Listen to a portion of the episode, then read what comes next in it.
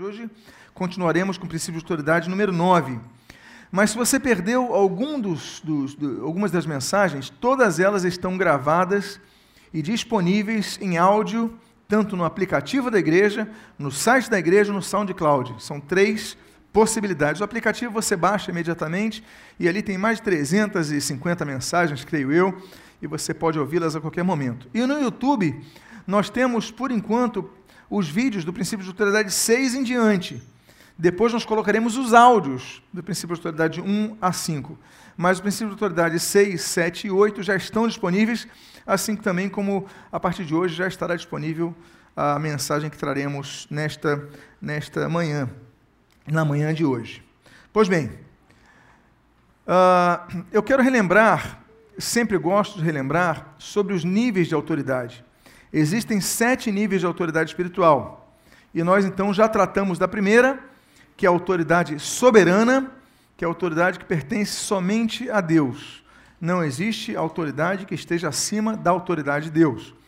O segundo nível de autoridade é a autoridade verais, também chamado de autoridade constitucional, que é a autoridade da palavra de Deus. A palavra de Deus é o extrato de sua vontade. Aliás, por falar em vontade de Deus, nas quintas teológicas nós temos abordado a pessoa de Deus Pai, e na próxima quinta-feira eu vou estar abordando a vontade de Deus, os três tipos de vontade de Deus.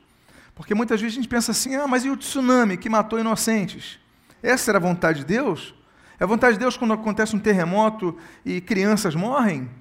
Então, qual é a vontade de Deus? Será que Deus é, é, é, insensível ao sofrimento humano? Será que Deus não intervém?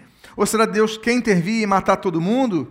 Deus é injusto? Então nós temos tratado sobre Deus e no próximo, na próxima quinta-feira, eu vou abordar os três tipos de vontade de Deus. Vamos trabalhar dois termos gregos ah, para que você entenda um pouquinho, bulei o telema, e então vamos trabalhar sobre isso. Se der tempo, creio que nós vamos trabalhar sobre a soberania de Deus.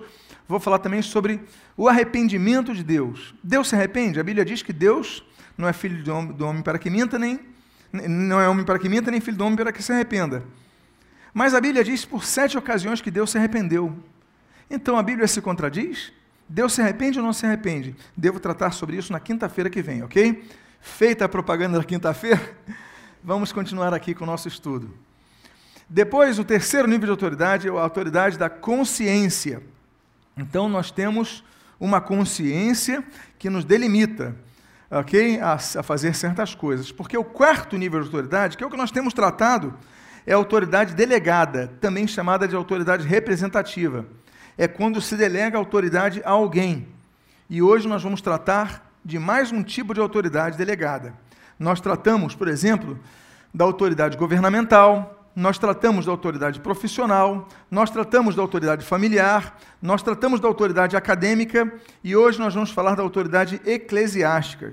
Eclesiástica são os tipos de autoridade delegadas. Agora, todas elas, volto a dizer, estão abaixo da autoridade da consciência, Todas elas estão abaixo da autoridade verais e todas elas estão abaixo da autoridade soberana, obviamente. Quando nós terminarmos de falar a respeito da autoridade delegada, nós vamos para o quinto nível de autoridade, que é a autoridade cultural, depois o sexto nível, que é a autoridade funcional, e depois o sétimo nível, que é a autoridade estatutária. Então, estes são sete níveis de autoridade que existem, ok?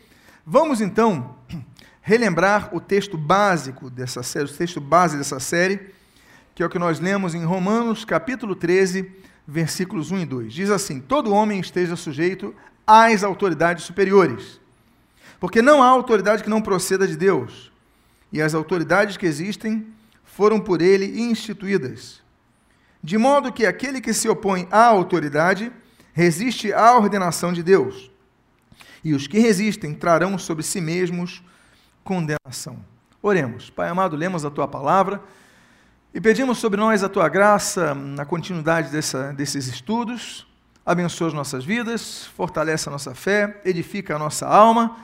E o que nós pedimos, nós o fazemos agradecidos em nome de Jesus. Amém e amém. Bom,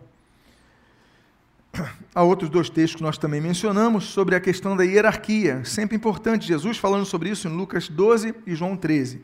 Lucas 12: A quem muito lhe foi dado, muito lhe será exigido. A quem muito se confia, muito lhe pedirão. Ou seja, há pessoas que recebem mais responsabilidades que outras pessoas. Há pessoas que recebem atribuições maiores que outras pessoas, o que é natural. Um pai tem maiores atribuições que um filho, porque afinal de contas o pai ou a mãe tem a atribuição de educar o filho, de criar o filho, de disciplinar o filho, de orientar o filho, de sustentar o filho, não é isso? Então, existem mais responsabilidades a uns do que a outros. E o Senhor Jesus falou também em João capítulo 3, versículo 16 o seguinte: Em verdade, em verdade vos digo que o servo não é maior do que, o seu, do que seu senhor, nem o enviado maior do que aquele que o enviou. Então, existem aqueles que enviam e aqui existem aqueles que são enviados. Então, o Senhor Jesus, ele volta a dizer, ele fala sobre autoridade, olha, eu vos dei autoridade. Então, a autoridade é algo que se compartimenta, é algo que se compartilha, é algo que se delega, é algo que se atribui a determinadas pessoas conforme o grau de autoridade e responsabilidade que ela vai receber. Pois bem, já falamos sobre isso e agora vamos começar então com a autoridade eclesiástica. Primeiro, a autoridade eclesiástica, como as demais, os demais tipos de autoridade, são uma instituição divina. Nós analisamos anteriormente sobre a hierarquia. A hierarquia é uma criação de Deus. Deus, quando cria a hierarquia, ele cria nos céus a hierarquia. Nós temos arcanjo, nós temos serafins, nós temos querubins, nós temos o anjo do Senhor, nós temos os anjos das nações, nós temos várias categorias de anjos. Aí nós temos principados, temos potestades, e categorias estas que são, que são é, vislumbradas tanto entre os anjos leais a Deus, quanto nos anjos rebelados contra Deus. Essa hierarquia se mantém. E hierarquia é um fato tão delineado nos céus que quando Jesus ele nos ensina aquela oração, chamada oração modelo de Mateus 6, ele diz assim: olha, seja feita na terra, a tua vontade na terra, assim como ela é feita nos céus. No grego está ao contrário, né? Começa a falar primeiro do Uranus, que é o céu, e depois fala do Ges, que é a terra. Mas tudo bem, o sentido se compreende. Ou seja, a sua vontade seja feita na terra da mesma forma, da mesma maneira que ela é feita no céu. Essa foi a vontade de Jesus. Que haja obediência, que haja organização, que haja respeito ao princípio de autoridade. Pois bem, com a igreja, a igreja é instituída por Jesus.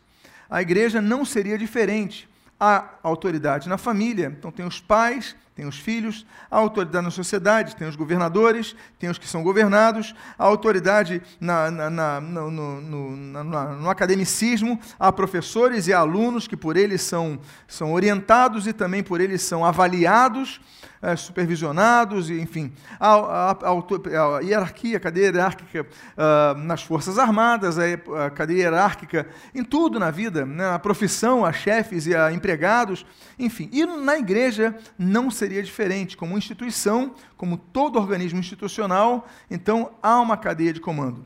E quando então nós vemos ali os princípios paulinos de 1 Coríntios capítulo 12 e Efésios capítulo 4, nós vemos um delinear de uma estrutura básica, uma estrutura basilar em relação à hierarquia na igreja. Olha só o que, é que diz a Bíblia.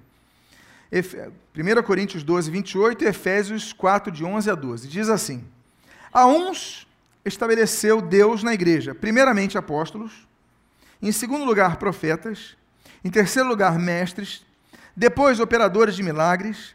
Depois, dons de curar, socorros, governos, variedade de línguas. Em Efésios 4, de 11 a 12, nós lemos: E ele mesmo concedeu uns para apóstolos, outros para profetas, outros para evangelistas e outros para pastores e mestres. E ali diz o motivo disso: com vistas ao aperfeiçoamento dos santos, para o desempenho do seu serviço para a edificação do corpo de Cristo. Visa, então, aperfeiçoar cada um de nós, aperfeiçoar os santos, a nós e aos que estão conosco, Diz aí, desempenho do seu serviço. Temos que desempenhar o serviço, não temos que ter o serviço pelo serviço ou o cargo pelo cargo. Você não tem. Tem pessoas que guardam o cargo, são pastores, mas não, não, não pastoreiam ninguém. Então, será que são pastores? Bom, vamos falar sobre isso talvez hoje ainda, a respeito disso. E pessoas que edificam o corpo de Cristo. A nossa função ao recebermos dons, ao recebermos talentos, e no caso eclesiástico, ao recebermos responsabilidades na igreja, é, como diz o final do texto, do versículo 12, o que? A edificação do corpo de Cristo. Se eu estou aqui, eu tenho uma tarefa: edificar a vossa vida.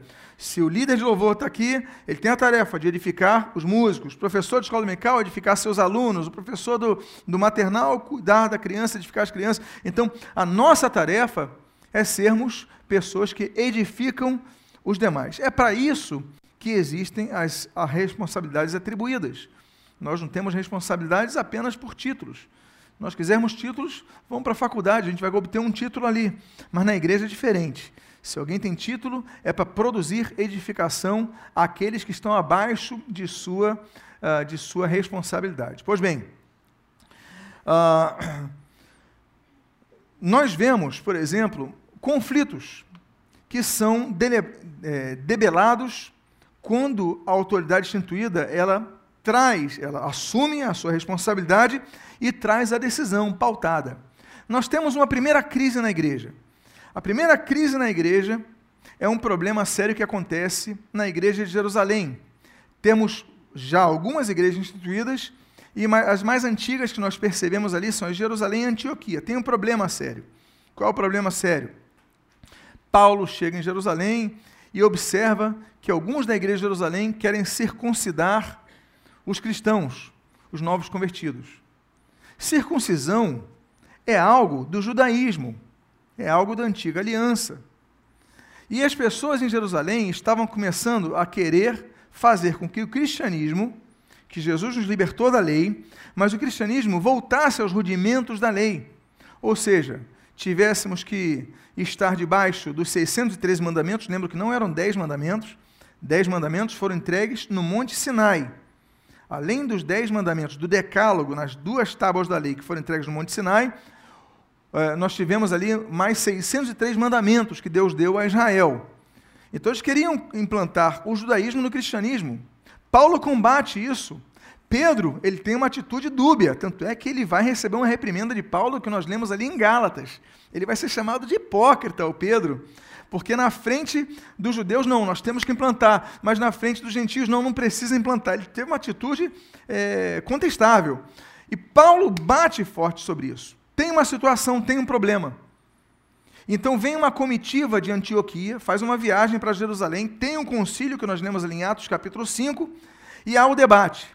Os judaizantes, não, tem que obedecer à lei de Moisés. Paulo diz, não, não precisa obedecer à lei de Moisés. Tem embate. Quando Pedro fala, todo mundo gela. Poxa, Pedro é uma referência na igreja. Pedro é um nome que ninguém, é, todo mundo respeita. E quando Pedro fala, os, os judaizantes, eles ficam tranquilos, mas de repente Pedro traz uma palavra que acalma todo o ambiente. Pedro traz uma. ninguém entende apazigua a situação. Ali, Paulo então expõe os seus argumentos, e aí quem vai decidir sobre isso? Quem vai tomar a decisão? Tem os partidários dos judaizantes, tem os partidários dos, dos, dos, dos libertários, dos cristãos, e aí tem que tomar uma decisão. Quem toma a decisão? A Bíblia diz que depois que todos falam, Atos capítulo 15, versículos 13 e 19, nós lemos o seguinte: Depois que eles terminaram, falou Tiago, irmão de Jesus, Tiago dizendo: Irmãos, atentai nas minhas palavras. E no versículo 19 ele diz assim: Pelo que julgo eu, não devemos. Aí ele fala sobre o que o cristianismo eh, ia manter do judaísmo e sobre o que o cristianismo não ia manter do judaísmo. Quem decide isso? É a maioria? Não. Há uma votação? Não. É democrática a decisão? Não. Não há democracia ali. O texto diz claramente: pelo que julgo quem? Não sei se você está lendo aqui. Tiago é o presidente da igreja de Jerusalém. Ele ouve os dois lados, mas ali atentar nas minhas palavras, puxa para si a sua responsabilidade de presidente da igreja. E depois ele fala, pelo que julgo, o quê? Eu. A palavra final era do presidente da igreja. Então nós vemos na estrutura antiga da igreja essa definição de presidência. A Bíblia vai falar sobre o dom da presidência. Não vou falar sobre isso porque não vou falar dos dons espirituais hoje. Mas alguns recebem o dom da presidência. Deus atribui isso a algumas pessoas. Mas a responsabilidade. Então nós vemos já no início da igreja primitiva o poder decisório de alguém assumindo isso. Pois bem, responsabilidade, maiores julgamentos. Agora, o líder da igreja, então, por causa disso, ele tem todo o poder sobre a igreja? Negativo. Ele pode falar qualquer coisa? Negativo. Ele pode exigir qualquer coisa? Negativo.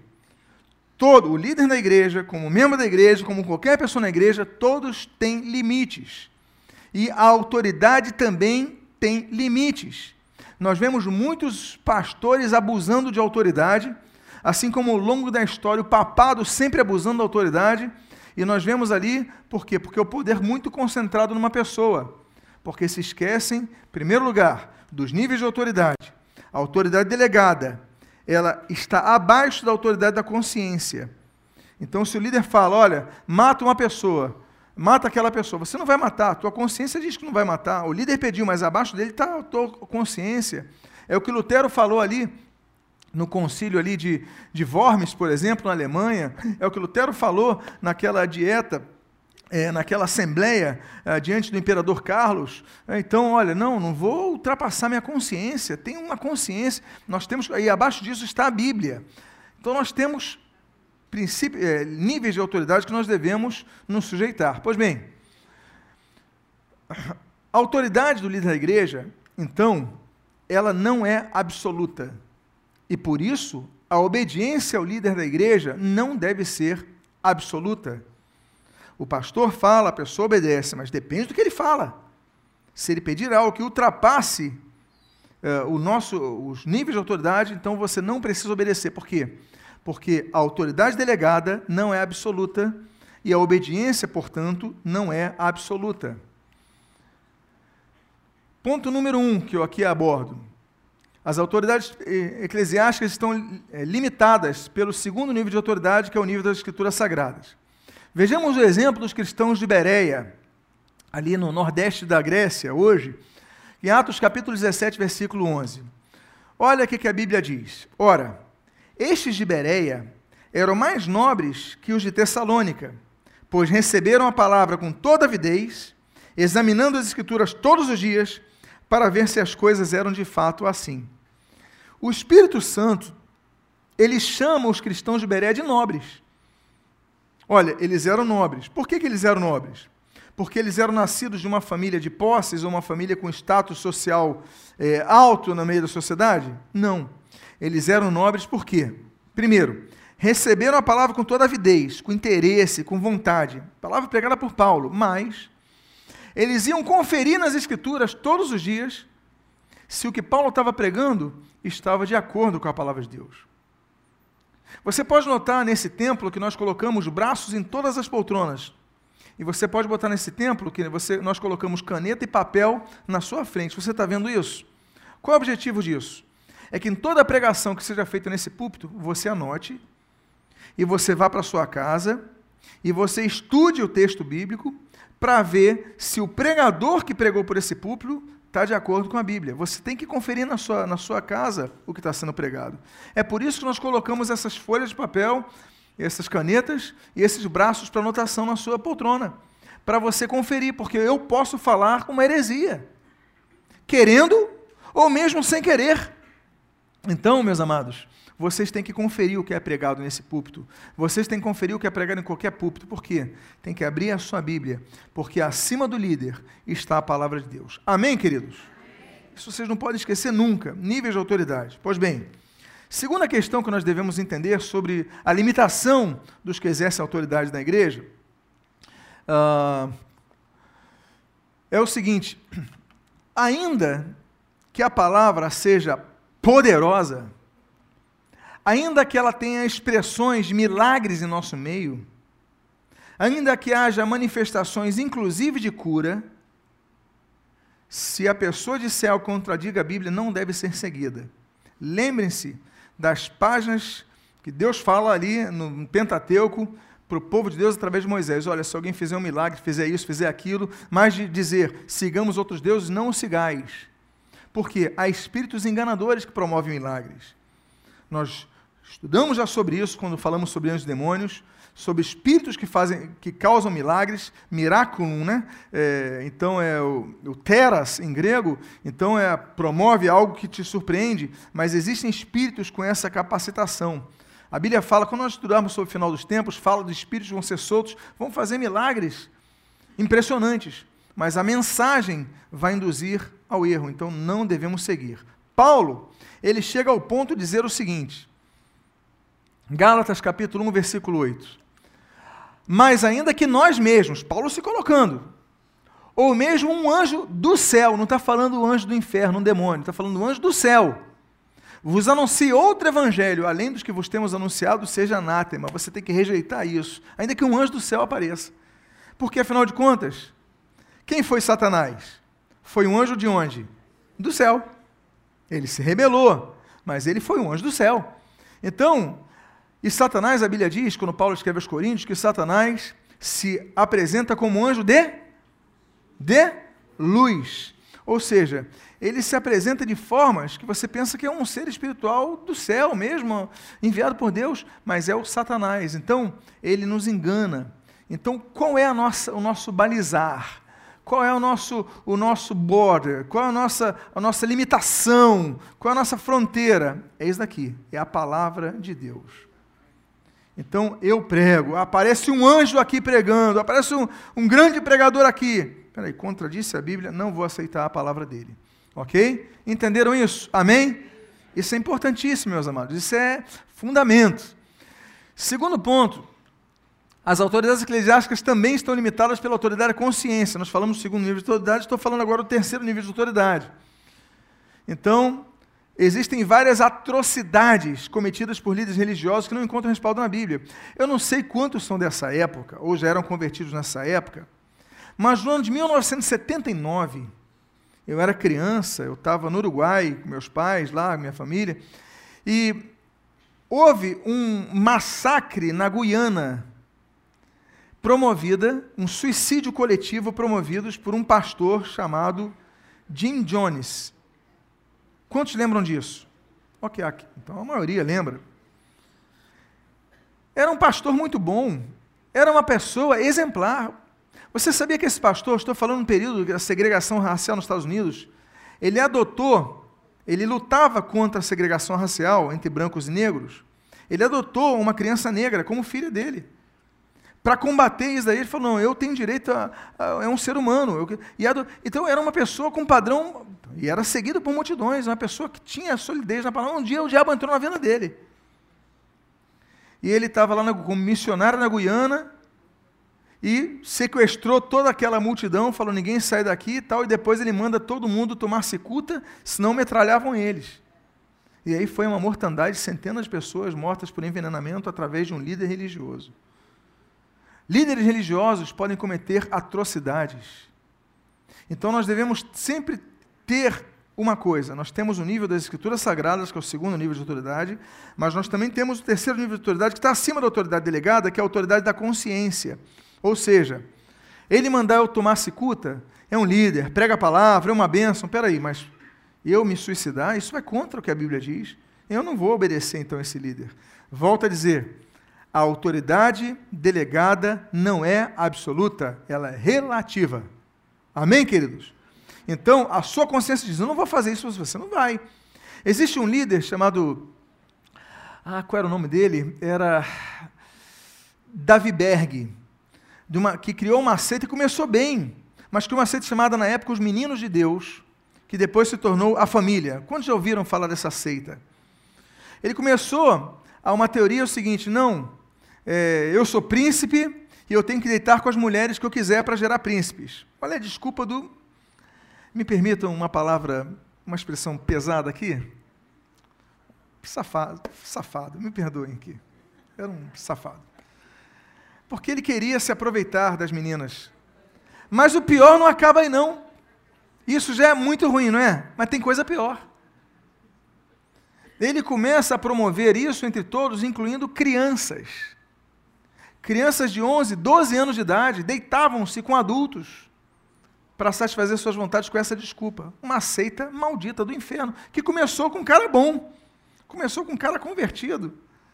Só que ele começa a dizer, as pessoas embarcam. Espera aí, onde está balizamento da Bíblia e balizamento da minha consciência? Então isso não entra na minha consciência. Então, os líderes religiosos, eles têm que ser respeitados, obedecidos, tudo mais. Tudo tem que ser observado sob a esfera de que a autoridade delegada não é absoluta, ela é relativa está abaixo da palavra de Deus e está abaixo da nossa consciência, que todos nós temos uma consciência em relação a isso. Os irmãos entenderam? Vamos avançar então. Ok, ok. Ok, vamos avançar aqui. As autoridades eclesiásticas também estão limitadas pela função que exercem e pelo trabalho ministerial que desenvolvem. Hoje tem uma série de pessoas com título de pastor. Aliás, você compra esse título. Você sabia disso? Tu entra no www.qualquercoisamalandragem.com.br, paga 800 reais e ganha título de pastor, de bispo, de apóstolo, de vice-deus, do que você quiser. Você ganha o que você, você faz o que aí você pendura na parede e pronto. Qualquer um está aberto, todo mundo é só você pagar. Porque a malandragem dos outros também tem limite. Aliás, não tem limite, né? Na verdade, não tem limite. Parcela enquantas vezes você quiser. Então, a autoridade, ela não se compra. A autoridade, ela é delegada por quê? Por vocação, por chamado, por merecimento. E nesse caso, a Bíblia vai dizer, nós volta a dizer, vocês conhecem nossos estudos. Nós nos balizamos não pelos conceitos que nós temos, mas pelo que a palavra diz, sobre a qual nós balizamos nossos conceitos. Então, ela, autoridade ministerial, eclesiástica, melhor dizendo, ela é delimitada pela, pelo trabalho ministerial que exerce. Por quê? Porque tem pessoas que têm um manto de autoridade e não exercem isso. Bom, vamos ver o que a Bíblia diz. Olha só que interessante esse texto que Paulo escreve aos Tessalonicenses na sua primeira carta, capítulo 5, versículos 12 e 13. Diz o texto assim: Agora vos rogamos, irmãos, que acateis com apreço os que trabalham entre vós e os que vos presidem no Senhor. Dá uma pausa aí. Os que trabalham e os que presidem, ou seja, dentre os que trabalham, existem os que presidem. Ele está falando para a região de Tessalônica, ok? Então, os que trabalham, pastores auxiliares, vamos dizer nos dias atuais, diáconos, evangelistas, professores de ABD, estou falando aqui nos dias atuais, o pessoal que está trabalhando no louvor, olha, acatam com apreço essas pessoas que estão trabalhando, porque tem crente que não trabalha, só critica, mas esses trabalham, então trata, receba eles com apreço ele fala assim: e os que vos presidem, ou seja, acima deles estão os que presidem as igrejas. Ok. Mas o texto continua: que os presídios do Senhor vos admoestam, porque uma das funções do presidente da igreja é admoestar a igreja. Pois bem. E que os tenhais com amor em máxima consideração. Outro ponto, nós devemos amar e considerar. Ok? Então, máxima consideração, você vai honrar a pessoa. Nessa série, nós vamos falar depois do princípio da honra. Mas o interessante que eu quero abordar, eu coloquei mais num texto maior, é, coloquei num texto maior, ali, letras maiores, é o que aparece depois da vírgula. Diz assim: por causa do trabalho que realizam. Ou seja, você vai honrá-los, você vai acatá-los, você vai, por causa do trabalho que realizam e não meramente pelos títulos que detêm. O texto é claro, por causa do trabalho que realizam. Ou seja, tem pessoas que não realizam trabalho nenhum. Pastores que não trabalham, evangelistas que não evangelizam, professores que não ensinam, mas tem o título. Não, sou pastor falando, tem qual igreja? Não estou em nenhuma, estou vendo Fantástico domingo à noite em casa. Quer dizer, ministerialmente, espiritualmente falido, sem uma função, não trabalha. Meus amados, quem tem chamado por Deus, claro que vai chegar uma idade que ele tem que descansar, vai pegar menos cargo e tal, mas tem gente na flor da idade que já abandonou só que quer manter o título. Não. A gente tem que considerar o que a Bíblia diz, o que a Bíblia ensina. Pois bem, vamos avante. É o que eu falei agora. É, muitos carregam títulos eclesiásticos, mas não trabalham. Sou pastor, não tem igreja, não estão nem em igreja, mas querem ser chamados de pastores. Então, por favor, tenha paciência. Outro ponto, quarto ponto nesse, nesse tópico. As autoridades eclesiásticas estão limitadas pelo testemunho de vida que praticam. Por quê? Porque há pessoas que não têm testemunho de vida. Eu gosto muito quando Paulo escreve 1 Coríntios capítulo número 11, na sua introdução, ele diz assim: Sede meus imitadores, porque eu sou bom. É isso que ele diz? Sede meus imitadores, porque eu sou sensacional, sou um cara maravilhoso. É isso que ele diz? Ele diz assim: Sejam imitadores, como eu fui de Cristo. Amém? Não também, gente? Ué, não está escrito fui de Cristo? Não, como eu de Cristo. Ou seja, eu sou de Cristo, eu sou imitador de Cristo, então vocês me imitem. Não adianta nós imitarmos pessoas que um dia foram imitadoras e hoje não são. Porque está cheio de líder que tem amante, Está cheio de líder que rouba, está cheio de líder que mente, está cheio de líder que um monte de coisa, e você então vai imitá-los? Não. Nós imitamos os líderes como eles imitam a Cristo. É a medida do testemunho. Então, nós devemos compreender isso. A função. O que, que houve aí? Apertei. Deixa eu voltar aqui. Tem um texto muito interessante. Agora me perdi aqui. Que, que houve aí no hein? Eu vou pedir, por gentileza, que. Ok. Então vamos lá. A Bíblia diz em Hebreus, capítulo 13, versículo 7, o seguinte: Lembrai-vos dos vossos pastores, que vos falaram a palavra de Deus, a fé dos quais imitais. Olha o que, é que diz o texto. Atentando para a sua maneira de viver. Olha a responsabilidade. Atentando para a sua maneira de viver. Você olha para um pastor que rouba, olha para um pastor que mente, você vai atentar para a maneira que ele vive. Então você, opa, a fé dos quais imitais, eu não vou imitar essa fé, não. A Bíblia fala então de referenciais. Nós devemos ser referenciais. Eu vou dizer mais uma coisa. Ali está falando de pastores, mas isso é para cada um de nós, viu? Porque, nossa, depois eu vou falar sobre discipulado, sobre a palavra ben no hebraico, né? um termo que era usado para os discípulos no Antigo Testamento. É, no Novo Testamento, no grego, é matetes, mas no hebraico é ben. Então, Ben é filho. Nós devemos discipular, nós devemos gerar filhos, nós devemos criar filhos. Mas o pai só vai ter moral diante do filho quando ele tem o padrão moral. Então, atentando à sua maneira de viver. Ah, eu estou sendo discipulado pelo pastor. Então, como é que ele vive? Então, eu posso segui-lo. Agora, eu não posso segui-lo se ele vive diferente do que ele prega. Você está entendendo o que estou dizendo?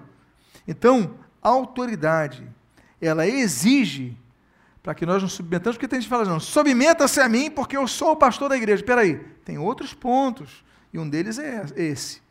Pois bem, líderes hipócritas, adultos, que não se enquadram entre aqueles que devemos imitar e, portanto, submeter, sendo uma a busca por outra liderança um caminho bíblico a ser tomado, pois se um líder tem uma vida pecaminosa, ninguém é obrigado a viver sob sua autoridade, mas submeter a uma liderança espiritualmente saudável. É o que acontece.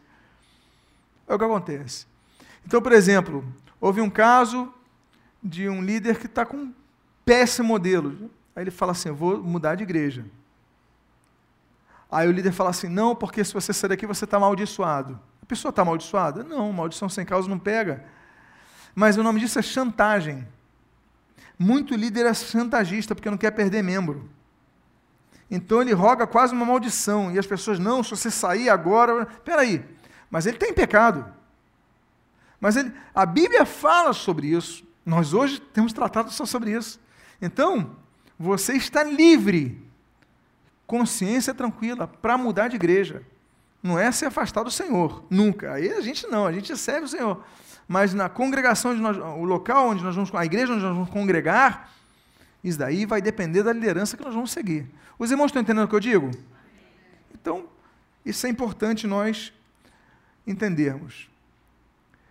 Lembre-se que quando Davi era perseguido por Saul, a Bíblia diz que Saul foi possuído por um espírito maligno. Davi então não se submeteu, nem obedeceu aquele se obedecesse, ele estava com uma, com uma lança cravada nele, ele se desviou, ele saiu dali. Mas ele manteve o respeito e a reverência. Essa é outra coisa que nós abordamos na última vez. Uma coisa é você não submeter alguém que tem autoridade, mas outra coisa é perder o respeito pela pessoa. Nós temos que manter o respeito. Lembra nos ensinamentos de Paulo? Nós abordamos exemplos de Paulo. Então é o seguinte: a pessoa, não, mantenha o respeito. Porque tem cristão que faz chacota, quando não é para fazer, mantenha o respeito. A pessoa tem autoridade, respeita a pessoa. Agora, não significa que você vai submeter a ela, mas vai manter o respeito. Uh, o uso da autoridade recebida deve ter por base a solidez moral quanto ao exercício de tal função. Há um caso de Amon, por exemplo. Você lembra o filho mais velho de Davi, Amon? Esse sujeito cometeu um ato gravíssimo. Ele violentou a sua irmãzinha Tamar. Olha só que cena horrível. O irmão violentar a própria irmã. Tem coisa pior do que isso? Davi foi um grande homem, mas foi um péssimo pai. Todos nós sabemos disso. Davi repreendeu? Amon não repreendeu. Por que, que não repreendeu? Porque o próprio Davi, quando quis ficar com a mulher que ele engravidou, a Batseba, ele mandou matar o marido dela. Ou seja, o Davi, ele não repreendeu Amon porque ele tinha consciência pesada, não tinha moral para repreender Amon. Então, essas coisas são importantes que nós avaliemos e analisemos. Por quê? Ele cometeu um crime para casar com a sua amante. Domingo que vem nós vamos continuar então falando sobre esse assunto. Nós vamos avançar e concluir essa temática que eu espero que tenha abençoado a sua vida, gerado edificação à sua vida, fortalecido o seu conhecimento bíblico. Amém, queridos? Vamos fazer uma oração agradecendo ao Senhor pela sua palavra que nos enriquece, nos fortalece, nos orienta. orienta. Meu Pai amado, meu Deus bendito, nós te louvamos, nós te agradecemos, nós te glorificamos pela tua palavra. O Senhor Jesus nos ensinou em Mateus capítulo 22, versículo 29, ao dizer: Errais, não conhecendo as Escrituras nem o poder de Deus. Não queremos errar por desconhecer as Escrituras. Muito pelo contrário, queremos conhecer a tua palavra para que não erremos. Obrigado pela tua orientação, abençoa as nossas vidas e o que nós pedimos, nós te agradecemos em nome de Jesus. Amém e amém.